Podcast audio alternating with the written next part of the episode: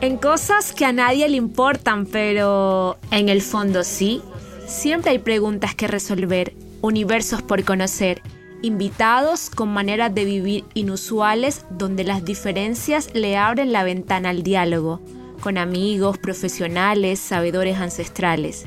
Es un espacio de cháchara con aquello que nos jode, nos mortifica, nos confrontan, nos importan o simplemente nos hacen sonreír. Soy Lía Vadillo y les doy la bienvenida a este podcast. Bueno, dale, vamos en 3, 2, 1, acción. Bienvenidos al primer capítulo de podcast. Soy Lía Vadillo y ando conquistando mi casa y mi mente. Estoy aprendiendo a escuchar, a leer símbolos, queriendo dejar los miedos. Y en el diálogo que deja de ser interno para entrar en debate me surgen varias preguntas. ¿Por qué los artistas van a terapia? ¿Hay una delgada línea entre el artista y la locura? ¿Qué mitos debemos desmitificar con el arte? El arte como hobby, el arte como oficio, le daremos estas posibles soluciones a estos interrogantes que rondan en mi cabeza y echaremos cháchara en el capítulo de hoy. Bienvenidos. hola, hola, aquí tengo a, a una mujer que admiro muchísimo y entre sus hobbies y sus especialidades está escuchar lo obvio, lo reiterativo, el síntoma, la queja. Ella interpreta y traduce, claro, es psicóloga Presento ante todos los que me escuchan a Dilia Corrales, mi terapeuta, que la conozco desde hace mucho, aunque creo que ella no sabía que la conocía. Pero la sigo en redes sociales porque me parece muy interesante lo que cuenta a través de sus, sus posts y sus historias. Entonces me gustaría que te presentaras tú, Dili. ¿Quién es Dili? Ay, qué bonita esa presentación. Nunca un paciente me había presentado así. Bueno, qué, qué honor hacer parte de, de, tu primer capítulo y estar estrenándonos ambas en este espacio. Eh, bueno, ya hiciste una muy buena introducción. Yo soy psicóloga clínica de orientación psicoanalítica, eh, cincelejana, colombiana. Hago esto, vivo de esto que para mí es hobby y oficio. Em, si me preguntas qué es psicología, yo digo que es ciencia, pero también es arte. No, no siempre dentro de este espacio uno más uno es dos, puede ser tres, cuatro, y dependiendo siempre desde una perspectiva. Así que hablemos de artista y psicología, a ver qué sucede. Bueno, Dili, me gustaría saber, ay, espera, espérate, apago una cosa aquí, no importa. me gustaría saber primero eh, ¿Por qué los artistas van a terapia y si tienes entre tus pacientes, bueno, yo, yo soy paciente de Dili, ya lo había dicho antes, pero si tienes antes, eh, tienes más pacientes y si tienen como algún patrón o, o si llegan a ti por, por algo que se repite. Eh, yo siempre le digo a mis pacientes que el espacio terapéutico a la final es una conversación inteligente a partir de las emociones.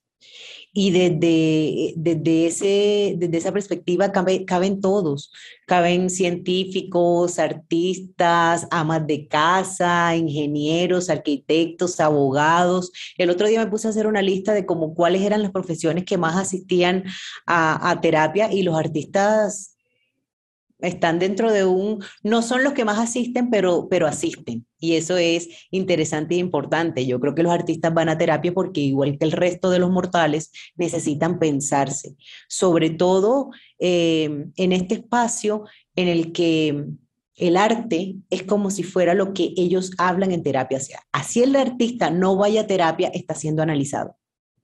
Así el artista no vaya a terapia, su arte está siendo interpretado por otros.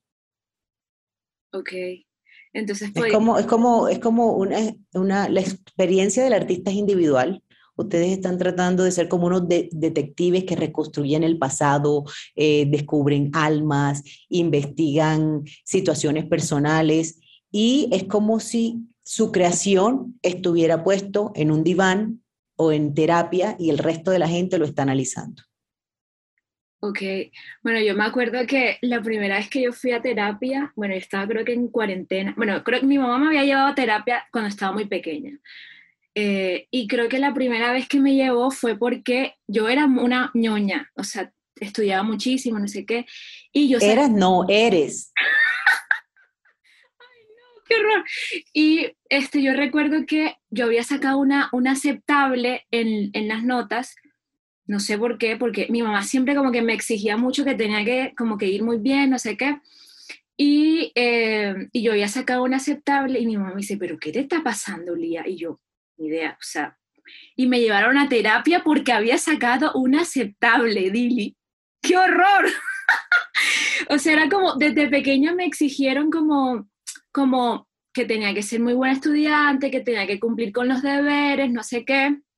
Pero luego cuando empecé a como a conocerme, como a ver qué quería, eh, bueno, mi mamá me decía, tienes que estudiar medicina. Y yo, vale, me encanta, eh, me encanta como el servicio, no sé qué, pero había algo en el fondo mío que me decía, por ahí no es la vuelta. O sea, yo empecé a estudiar medicina eh, y antes como que estudiaba, o sea, escribía para teatro en el colegio, escribía mucha poesía, pero no tenía ni idea, la verdad, no tenía ni puta idea de que me iba a dedicar a esto.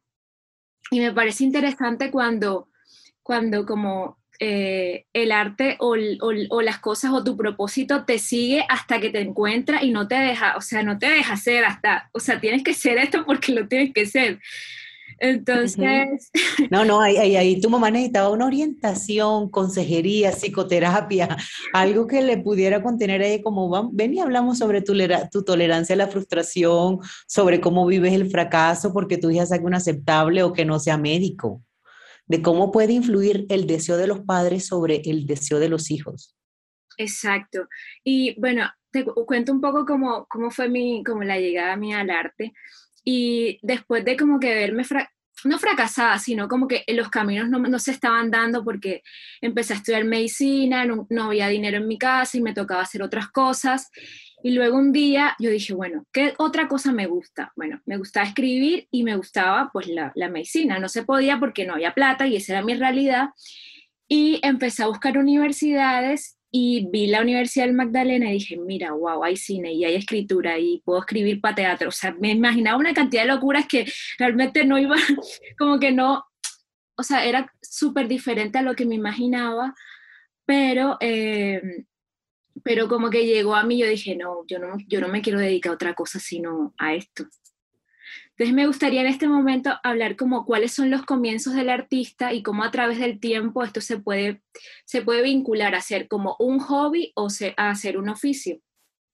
Es muy común que lleguen al espacio en esto que tú estás relatando, de es que a mí me gusta esto, pero dicen que eso no da plata, mis papás dicen que no se puede vivir de eso, eh, y cómo poder diferenciar lo que es hobby, que es una actividad que alguien realiza cuando tiene eh, tiempo libre y que solamente tiene la finalidad de entretenerse, a cuando se convierte en un oficio y, la, y una profesión, que la diferencia básica está en la intensidad, en si lo hago solamente los fines de semana cuando tengo tiempo libre o si lo hago ocho horas al día con la intención de monetizar ahí se convierte en una profesión, ahí se convierte en algo de lo que yo quiero vivir, que es a la final a lo que uno debe apuntarle. Si me preguntas qué estudiar, yo estudia algo que te genere pasión, sin importar si genera ingreso o no. Después nos preocupamos porque sea monetizado y porque te vuelvas millonario, pero primero estudia algo que, que te lo disfrutes, de hecho, eso es una, no sé si te acuerdas, pero en la primera sesión debí preguntarte si, si estaba conforme o satisfecha con lo que estudiaste y con lo que trabajaste, porque eso es un pilar fundamental en nuestra vida. Si lo que estudiaste va acorde contigo y si te estás disfrutando tu trabajo. Me estás haciendo una pregunta ahora eh, fuera de terapia. Procuraré no interpretar nada porque ya lo dice el viejo adagio en, en psicoanálisis que cualquier interpretación fuera del consultorio es una agresión. Entonces lo intentaré. pero es que, bueno, yo no sé, pero bueno, yo creo que esto, esto está mal, pero yo creo que hay, hay espacios como muy terapéuticos de, de diálogo, ¿no? Total, cuando uno se reúne con las amigas, cuando uno está en unos, espacios de mucha intimidad, eso se vuelve una terapia grupal. Y uno está mal, bien, loco, cuerdo, dependiendo con quién se compare. Y entonces que la amiga diga cómo resolvió la tusa o cómo fue el conflicto con el papá cuando tal cosa. Y uno, y a mí me pasó eso y yo lo hice así. Y uno, uno, uno no solamente hace terapia en terapia, yo hablo desde la psicología y desde el psicoanálisis porque es lo que sé, pero uno hace terapia con yoga, con reiki, en un retiro de Maús, eh, haciendo hoponopono, eh, eh, haciendo una obra, de muchas maneras. Y también uno tiene como que entrar como a, a quitar como los prejuicios que si, o sea, porque no sé, últimamente hay gente que piensa que, que si no haces lo que ellos hacen está mal. Entonces es como la libertad de que cada quien haga lo que se sienta tranquilo y feliz y pues si le sirve, pues fantástico, ¿sabes? Como... Qué dicha, qué dicha y ojalá y la gente eh, dejara de estudiar lo mismo. Dejara ahí, ahí en, las, en las oficinas de recursos humanos hay pilas de hojas de vida de las mismas profesiones. Qué bonito que la gente pueda dedicarse a lo que realmente le apasiona y no lo que el papá estudió ni lo que dijeron que podía ser rentable. Anda, bueno, yo creo que yo soy la oveja negra de mi casa. yo, soy, yo creo que soy la oveja negra de mi casa y de toda mi familia porque, porque yo creo que en mi familia no habían, ah, bueno, de parte de, de, mi abuela sí habían como pintores y tal y que se dedican a eso, pero en la, en la parte de mis tías no. Y, al principio, o sea, me parecía como muy bonito el, proceso que yo tuve porque al principio me decían, no, es que tú estás loca. Yo me rapaba la cabeza, no sé qué, me cortaba el pelo. Me decían, no, pero Lía, tú estás muy loca en estudiar cine, en estudiar no sé qué, eso no te da plata y tal. Y luego como que, que bueno, no sé, a mí me ha dado plata y, y yo vivo, y yo estoy en España gracias al arte, pero no, no simplemente porque porque, o sea, como que me lo han dado, sino que yo he ido como construyendo lo que yo quiero, con mucha disciplina, escribiendo, mandando convocatorias, eh, y bueno, y la vida como que me ha dado lo que, lo que tengo gracias como, como al compromiso que tengo con, con el arte. Qué bonito eso, qué bonito eso, porque si tú me preguntas a mí, esa es la transacción que uno debería hacer en la vida, de, de, mm, ¿Qué hago que me lo pueda disfrutar en lo que no tengo en cuenta el tiempo, sino que empiezo a hacer algo y se me va, no tengo noción del tiempo y que eso me genere pasión y por eso es que llega la riqueza, es que llega la abundancia, es que llega el trabajo, el dinero, llega todo lo demás, no pasa diferente, es como cuando yo encuentro en lo que puedo generar pasión y lo que soy buena, después, por efecto carambola, es que llega la riqueza y la abundancia. No pasa de otra manera. Entonces, que tú lo estés diciendo como que eres la oveja negra, porque me imagino que debió ser muy complejo y muy jodido en un pueblito así de chiquito donde tú eres, que seas la que te rape la cabeza, la que te pintas el pelo de colores, la que te vistes diferente, cuando lo que no es común es disonante y no, no encajabas. En España debes estar en una dicha, ahí, ahí eres del común, ahí te pierdes en el resto. Qué risa, qué risa. Ay, sería bueno como en este punto hablar como de los, de los dichos comunes o populares que hay sobre, sobre el artista en los, bueno, en los pueblos y más que todo en el, en el Caribe colombiano. Eh, no sé si, si tú recuerdes uno o, no sé, cuando, cuando dicen como de, de, de, de, poeta, artista y loco, todos tenemos un poco, o, estas cosas de, de, cómo se tiende a confundir lo que es ser artista con locura. Exacto. De que el artista está loco porque tiene un campo que se está desarrollando que no es el común. Desarrollan la creatividad, tienen gran capacidad imaginativa, son originales, eh, son ambiciosos, son ingeniosos, tienen que ser resiliente, porque eh, el artista está expuesto a la crítica constante y están, por lo tanto, sometidos a la posibilidad de fracaso. No es lo mismo un administrador de empresa que llega a su trabajo de 8 a 12 y de 2 a 5, en el que nadie ve públicamente, ni como en una pantalla, lo que le está haciendo. Pero el artista está expuesto a la crítica eh, del otro y debe desarrollar una capacidad de tolerancia y resiliencia alta, alta, como por poder entender que poder vivir de eso es diferente a ser popular y ser exitoso. Que todos no van a ser maluma. Joder, este, ahorita que hablas del, como de los, de los retos que tiene uno como artista y, es de luchar como con el fracaso y como de creerse lo que, lo que, uno, lo que uno es, eh, yo creo que también yo fui a terapia porque yo no me cre ya llegó un momento en que no me creía lo que soy, o sea, me negaba un poco a, a, ser Lía en su, como en su esplendor, como, porque, bueno, muchas veces lidié como con ese, con ese concepto de la, de la gente, de que no entiende, porque es que realmente hay mucha, mucha gente que no entiende lo que haces. Me decía, no, ¿tú qué? ¿Eres actriz? Y yo, no, no, yo no soy actriz. ¿Y tú qué haces? Eh, o sea, me decía una cantidad de locuras y yo, no, es que yo trabajo en cine, pero trabajo detrás de cámara. Y tú, o sea, y una cantidad de cosas que, que, que como no conocen, desacreditan. Y bueno, yo tengo como la fortuna de que en mi casa, ah, bueno, cuando yo decidí... Eh, como estar en el camino en el que estoy, mis papás me apoyaron muchísimo y como que en la casa ya mi mamá dejó de joderme con la medicina, no sé qué, dije, bueno, voy, a seguir esto y, hasta donde se pueda. Pero, pero uno como que se enfrenta como, como a no creérselas y bueno, en estos días estuve hablando, estuve leyendo y hablando con una amiga sobre el síndrome de impostora y me gustaría como que habláramos como del, del, autosabotaje, de lo que enfrenta como en la cotidianidad los artistas, en, en las frustraciones, pero desde una parte más clínica. No es una condición exclusiva de los artistas.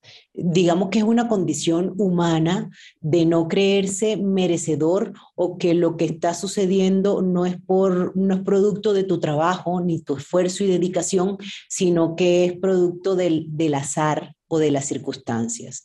Entonces, esto está muy de moda como la incapacidad de las personas para atribuirse los éxitos eh, y los logros como, como propios.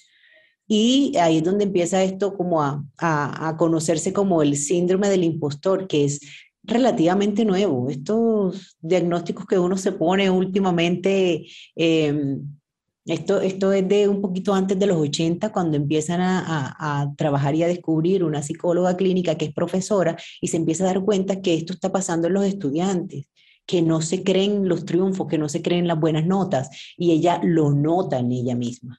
Todos hemos pasado por ahí, psicólogos, artistas, abogados, administradoras, amas de casa, mamás, de, de mm, creer que el puesto que se ostenta o lo que han logrado eh, ha sido un fraude y que están engañando a los otros sin la intención de hacer daño.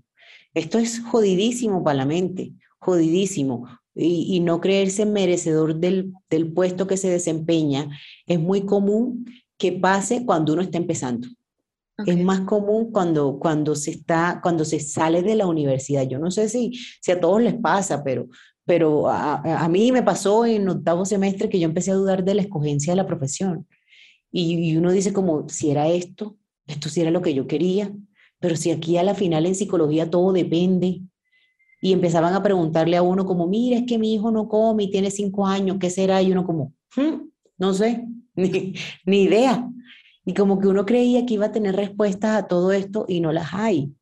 Entonces, cuando tú estás recién graduado o, o empiezas a desarrollar un oficio, está este síndrome del impostor muy ahí, porque tú sales de las profesiones sabiendo mucho, de todo un poquito y de nada. Entonces empiezas a trabajar y es como, pues pucha, ¿cómo embolato? ¿Cómo, ¿Cómo compenso aquí? Sobre todo si eres artista y hay puntos de comparación. Y si tú dices como, no, es que yo trabajo en cine, ¿y dónde has salido? No, yo soy músico y que ha grabado y que canta y con quién tocas. como que el punto de referencia es si eres conocido, eres exitoso, si no eres conocido, no, no tanto. Entonces es como que hay dos niveles de este síndrome del impostor. El primero que es que como, que disminuye eh, con el tiempo y la experiencia y en el momento en el que tú vas cogiendo bagaje y vas entendiendo más cosas y vas aprendiendo y vas estudiando, ya baja el nivel de inseguridad y te sientes más cómodo con lo que haces. Pero cuando esto no disminuye con el tiempo, sino que tú te sigues sintiendo como que eres un engaño andante, es el más grave y este tiende a empeorar con el tiempo y ya uno tendría que indagar qué es lo que está pasando en la mente, que yo me sigo sintiendo así, aunque mi trabajo es validado por los otros. Ok. En este punto, ¿qué consejos eh, o tips le puedes dar a los impostores? a mí.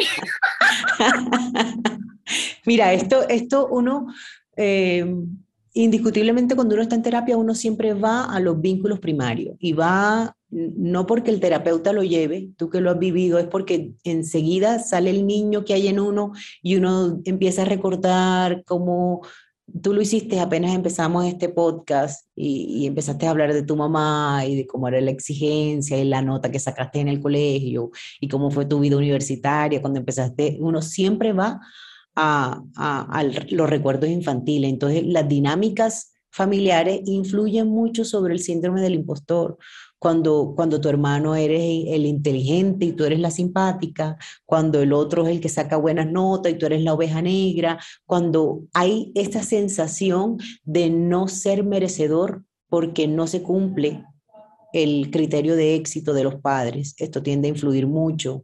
Eh, mira que es común en género, no es que sea más común en hombres o mujeres, es común en ambos sexos a las mujeres, bueno, nos toca un poco más jodido esto de lidiar con lo laboral, por eso nos pensionamos antes, porque nos toca más duro de encargarnos de la casa y de los hijos y del trabajo y todas estas cosas, que también es muy común en las mujeres este síndrome del impostor, pero más que todo es como eh, poder ser eh, agradecido, dar las gracias por lo que se ha logrado y lo que se ha tenido y empezar a hacer, llevar la sensación de negativismo o los pensamientos negativos a la razón. Realmente esto ha sido producto del azar. Esto es porque yo estoy conectado, estoy enchufado o alguien me ha palanqueado o esto ha sido un trabajo de esfuerzo, dedicación y ahí como que le empiezas a dar piso a la situación y empiezas a ser agradecido con lo que tú mismo has construido porque a la final esta es la mejor construcción de lo que hemos podido hacer. Y cuando uno lo mira desde esta perspectiva, como que baja la exigencia, como, pues pucha, esto es lo mejor que yo he podido hacer conmigo mismo. Y, empiezas a analizar a tu papá y a tu mamá y dices como, mi mamá ha sido lo mejor que ella ha podido hacer con los recursos que tuvo. Y dejas de ser exigente con esto y con el papá y con todos alrededor. Entonces, como, esto es como que, como que tiende a desaparecer la sensación de ser impostor eh, con, el, con el tiempo y con la... cuando me dicen que yo me pongo muy nervioso cuando voy a hacer un examen, cuando voy a, a, presentarme en público, no hay mejor forma de contrarrestar esto que estar preparado. No hay mejor forma de que no estés tan nervioso ante la situación que saber que hiciste lo que había que hacer. Ok. ¡Ay, qué divino! Me encanta. este, hay una cosa como, como importante en, este, en este camino como del artista y es, bueno, lo que hablábamos de los mitos, de que tú no puedes vivir del arte, que que esto está muy duro, o sea, como que todo te encasilla que tienes que salirte de, lo, del camino porque la realidad no te va a permitir a, pues, ganar dinero o, o, lo, o, sí, o monetizar. Entonces me gustaría, Dili, que habláramos como de, de, eso, de la monetización del arte, de, si se puede vivir del arte. Esto, esto ya está como un poquito pasado de moda, por decirlo así, de creer que el artista se muere de hambre y que eh, no cotiza pensión, que no es organizado y que debe la renta y que anda vestido de forma zarrapastrosa. Yo creo que ya hemos cambiado como un poquito ese concepto del artista que no puede vivir del arte. Eh, y que esto está siendo como, como que se está transformando y el artista está siendo más adulto no solamente de su interior, sino la mirada desde afuera. Y tú eres ejemplo de eso, de que sí se puede vivir del arte y se puede vivir bien.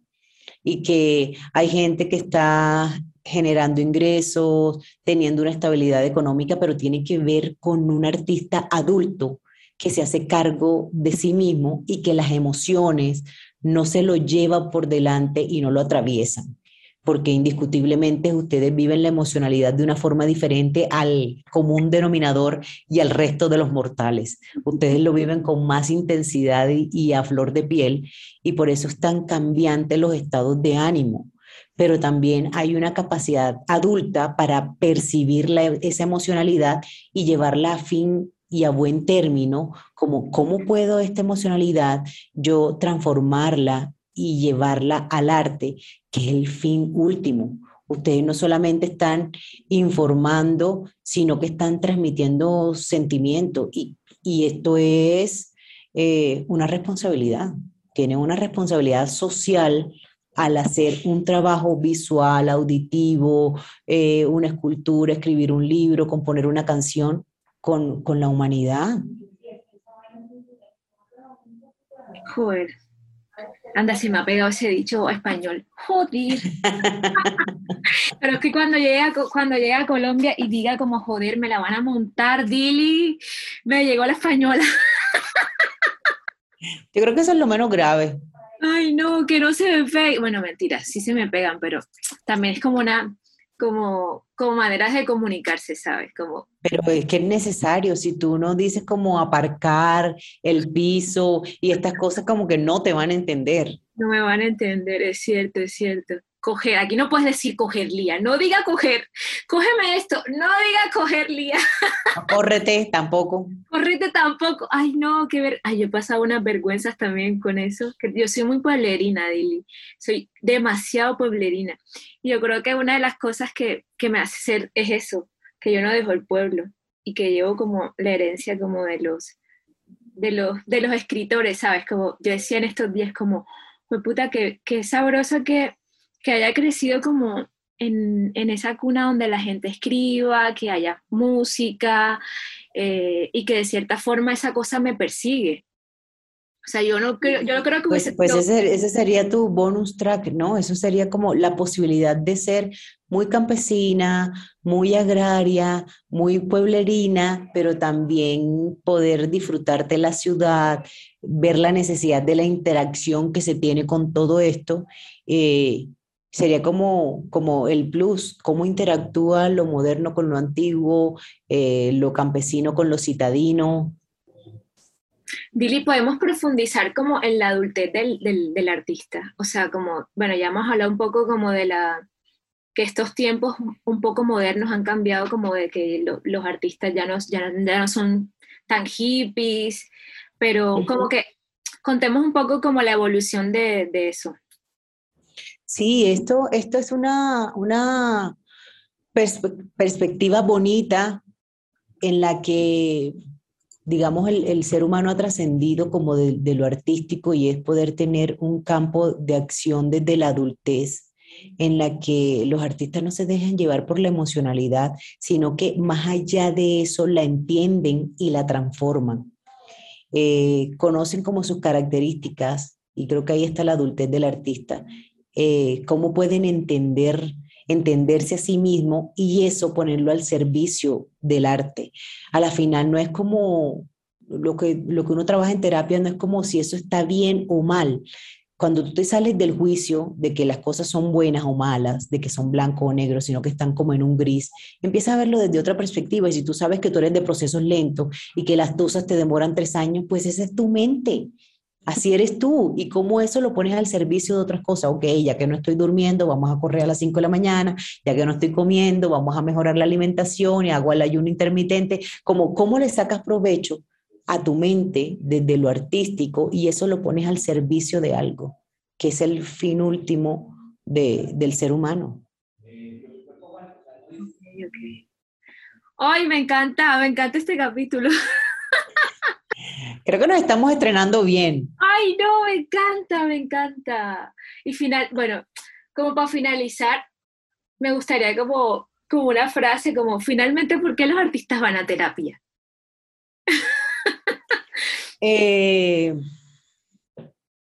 los artistas van a terapia porque todos tenemos un niño interno y esto es como cliché de los psicólogos de, ay, todos tenemos un niño en nuestro interior, pero por lo general es un niño que está herido, que necesita ser sanado y que necesita un adulto que lo contenga, que lo entienda, que lo quiera, que lo consienta, eh, para que el arte sea más liberador y sea sanador.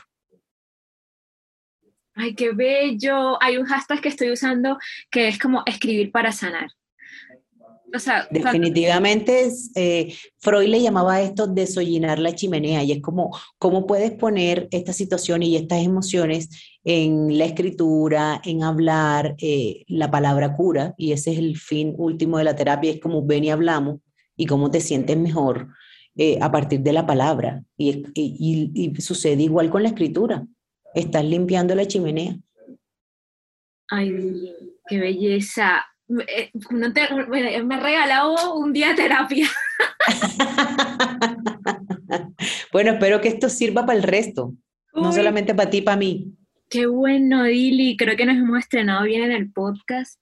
Eh, la verdad que te agradezco muchísimo, muchísimo por, por tu tiempo, por, tu, por, por hacer lo mejor que sabes hacer, escuchar.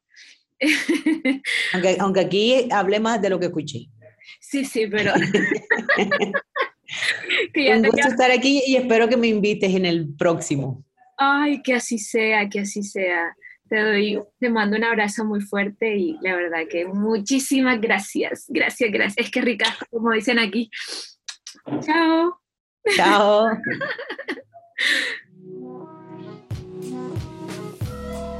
Esto es un proyecto hecho con amigos, una producción de Juana Films, dirección creativa Lía Vadillo Productora de contenidos, María Argumedo. Edición y mezcla de sonido, Víctor Peñaranda. Diseño de música, Pablo Martínez.